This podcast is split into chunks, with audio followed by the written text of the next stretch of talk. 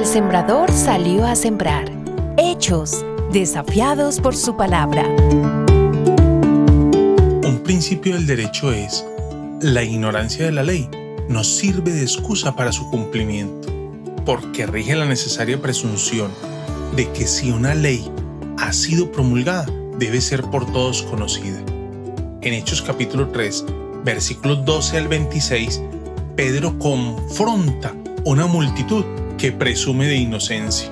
El apóstol, en su proclamación, busca redireccionar la mirada de la multitud que se ha agolpado alrededor de un milagro. El versículo 12. Pueblo de Israel, ¿por qué les sorprende lo que ha pasado? ¿Por qué nos miran como si por nuestro propio poder o virtud hubiéramos hecho caminar a este hombre? Parafraseando a Pedro, nosotros no, fue Él, Jesús.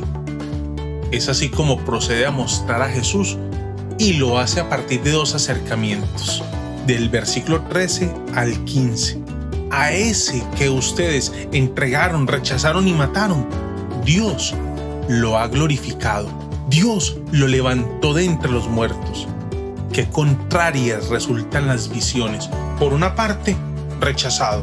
Por la otra, glorificado mientras Dios habla de él como hijo en el Evangelio de Lucas y le hace Señor y Cristo, Hechos 2.36, Pedro lo reconoce como santo y justo y lo llama el autor de la vida. Ellos lo desprecian hasta llevarlo a la cruz. Es el momento de clarificar las responsabilidades. Ahora bien, hermanos, yo sé que ustedes y sus dirigentes actuaron así por ignorancia pero de este modo Dios cumplió lo que de antemano había anunciado por medio de todos los profetas, que su Mesías tenía que padecer. Aquí se observa un juego de palabras. Ustedes no sabían lo que hacían, Dios sí sabía lo que hacía. El propósito al decir esto no era el de excusar sus pecados, ni dar a entender que el perdón era innecesario, sino mostrar por qué había ocurrido actuaron por ignorancia, pero no era algo que estaba ocurriendo a sus espaldas. Ellos sabían del plan, solo que no identificaron al Mesías, muy probablemente porque no se ajustaba a lo que ellos querían. Dios cumplió lo que de antemano había anunciado por medio de todos los profetas. No había forma de evadir responsabilidad, son declarados culpables. Si son culpables, entonces arrepiéntanse y vuélvanse a Dios. Arrepentirse es repudiar con horror su asentimiento al asesinato del Mesías y no debe pasarse por alto.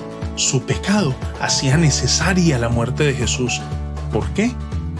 Sin derramamiento de sangre no hay perdón. Hebreos 9:22 volverse a Dios describe un retorno una vez se está alejando en dirección contraria.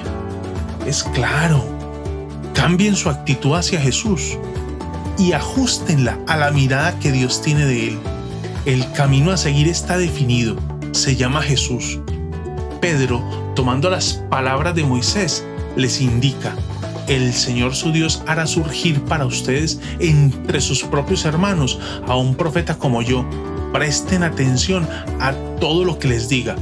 Lucas ya había puesto la nota en su evangelio al recoger las palabras de Dios en el momento de la transfiguración. Este es mi hijo, mi escogido, escúchenlo. Hay que escucharlo y dejarse guiar. Es así como se podrá disfrutar de la promesa de perdón de pecados y de tiempos de refrigerio, anunciadas para todos los pueblos y de todos los tiempos. Esto nos incluye a nosotros hoy, todos los pueblos del mundo serán bendecidos por medio de tu descendencia. Versículo 25. Como la promesa nos involucra, también la demanda, que cada uno se convierta de sus maldades. Versículo 26. Hoy nuestra ignorancia tiene una cuota de soberbia. No nos vemos pecadores, nos calificamos como gente capaz, sin límites, sin necesidad de un Salvador afirmamos tener una visión diferente, renovada, fresca y de progreso. Es precisamente allí donde se agudiza nuestra crisis. Ignoramos nuestra real necesidad y no tenemos la intención de alinearnos a la visión de Dios. Atiende al llamado, arrepiéntete, vuélvete a Dios y escucha a Jesús. Dichoso es el que oye y retiene la semilla. La semilla de la Semilla del Día es una producción de Iglesia Presbiteriana Cumberland.